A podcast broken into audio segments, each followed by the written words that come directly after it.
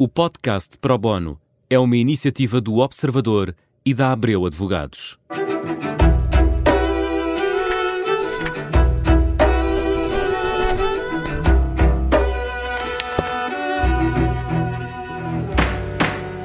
Começa agora mais um Pro Bono, de novo em torno da realidade das empresas portuguesas e de como podem vencer desafios, sobretudo quando falamos de pequenas e médias empresas, muitas delas familiares.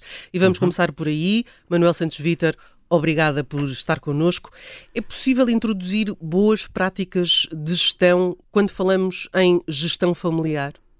Uh, bom dia, obrigado pelo novo convite para estar aqui. É com muito gosto que aqui estou. Uh, eu penso que sim, ou melhor, tem que ser. Uh, temos que ter uma maneira de olhar para isto e tentar fazer alguma coisa para melhorar e ajudar o nosso tecido empresarial. Uh, da última vez uh, falou-se aqui em termos de cerca de 1 milhão e 400 mil empresas em Portugal, para uma população de 10 milhões, quer dizer que em cada quatro pessoas há uma que está envolvida numa empresa, mais coisa, menos coisa.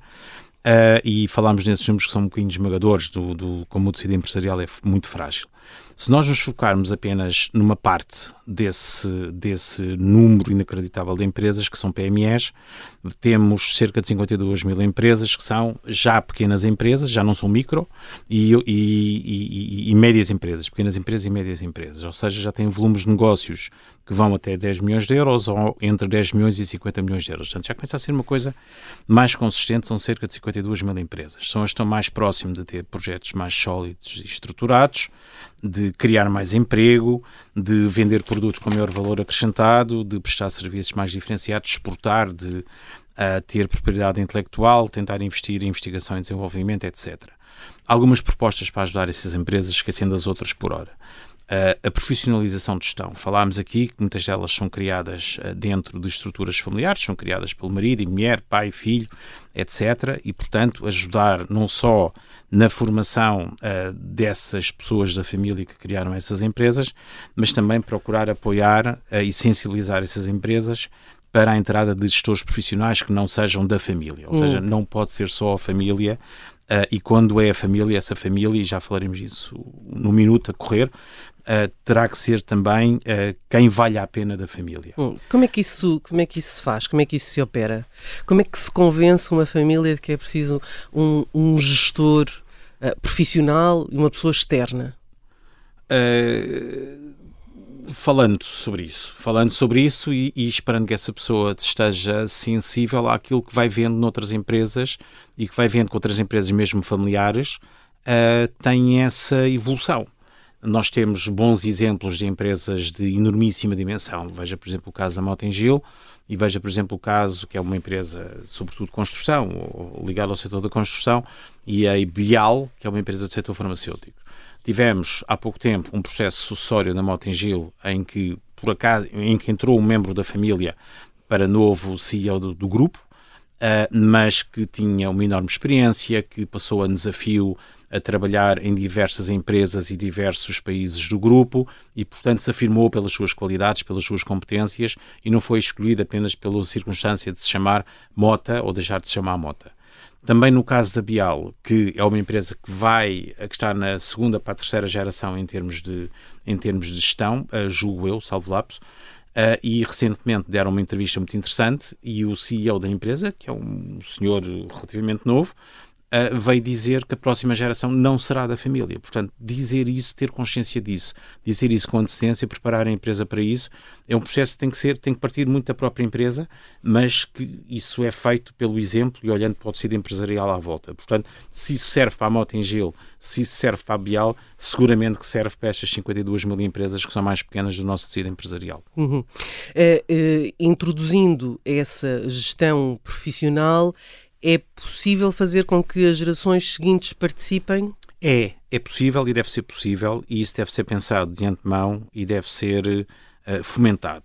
Nós, algo que nós discutimos muito no nosso trabalho tem a ver com uh, sensibilizar os clientes deste tipo de empresas para aquilo que são os protocolos familiares.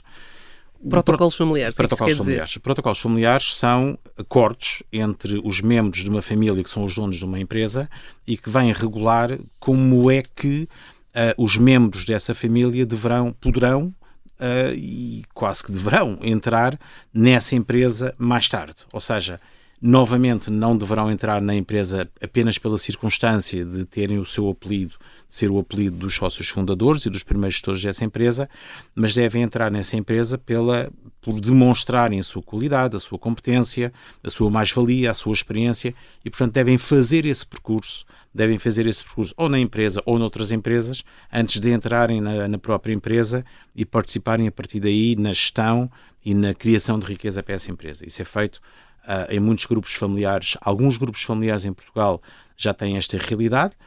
E há associações de empresas familiares que também fomentam a divulgação deste tipo de, de, de, instrumentos, deste tipo de ferramentas que estão ao dispor das empresas. Isto ajuda a, a, transportar a empresa do, daquilo que foi a geração inicial de uma pequena empresa familiar que era a expressão de uma, de uma institucionalização pretendida para ser realmente uma empresa onde já há uma separação do património pessoal e familiar daquilo que é o património da empresa, que já tem, uh, um, já tem uh, um conjunto de profissionais, já tem produtos e presta serviços que são diferenciados e que têm esse valor que nós pretendemos ter, já tem um conjunto de empregados e de pessoas que trabalham nessa empresa e que são e que, e que se pretende salvaguardar esses postos de trabalho e fazer crescer o emprego nessa empresa e, portanto, criar as necessárias condições para que essa empresa sobreviva à geração dos sócios fundadores, seja mais institucional, seja menos algo da criação dos sócios fundadores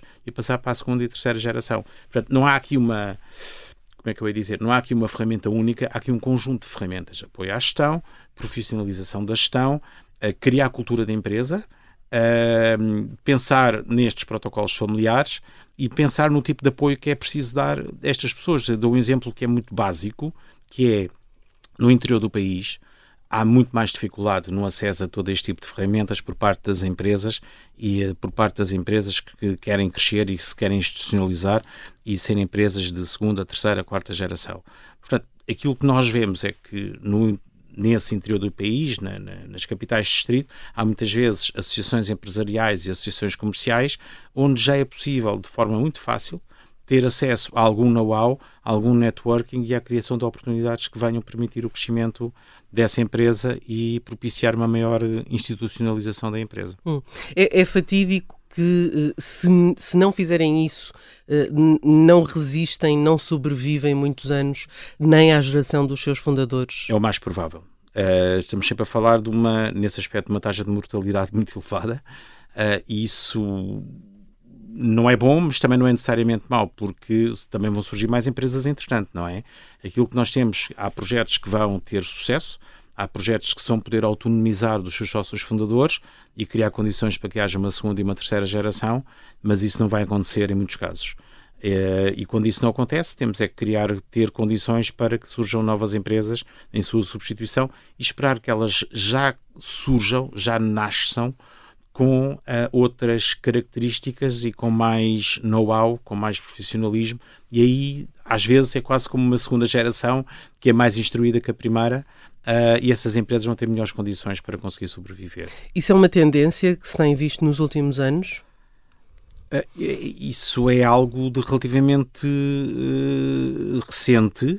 Uh, portanto, ter consciência de que é preciso apoiar estas empresas, ter consciência de que temos que ter estes protocolos familiares e estas ferramentas ao dispor e que têm que ser sensibilizados para isto, é algo relativamente recente. Não se falava nisto, se calhar, há 10 anos ou 15 anos.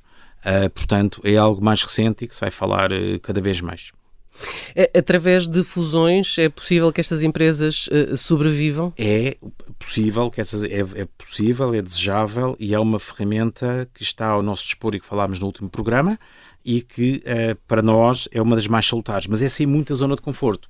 Uh, quando duas empresas fundem, criam uma nova realidade. Portanto, pessoas que pensam de uma determinada maneira vão estar a juntar com outras pessoas e muitas vezes a maneira de pensar das outras pessoas não é obviamente a mesma, isso é normal, é natural. Portanto, um processo de fusão é sempre um processo muito desafiante nesse aspecto. Fazer uma fusão do ponto de vista jurídico é fácil, é evidente, fazemos todos os dias. Agora, criar o valor acrescentado em que um mais um é igual a três, que é o chavão que normalmente se costuma utilizar para este tipo de, de operações, é que é já extraordinariamente difícil. Portanto, há, Uh, há muitas fusões que correm muito bem e, e, fundir e criar a tal escala que nós falámos antes é, é, muito importante e as fusões é um meio excelente para esse efeito, mas, novamente, criar os meios necessários para que a fusão corra bem também é um trabalho que tem que ser feito. Hum. Desafios, portanto, para 2024. Manuel uh, Santos Vitor, muito obrigada por uh, ter estado connosco. O Pro Bono volta para a semana. até lá.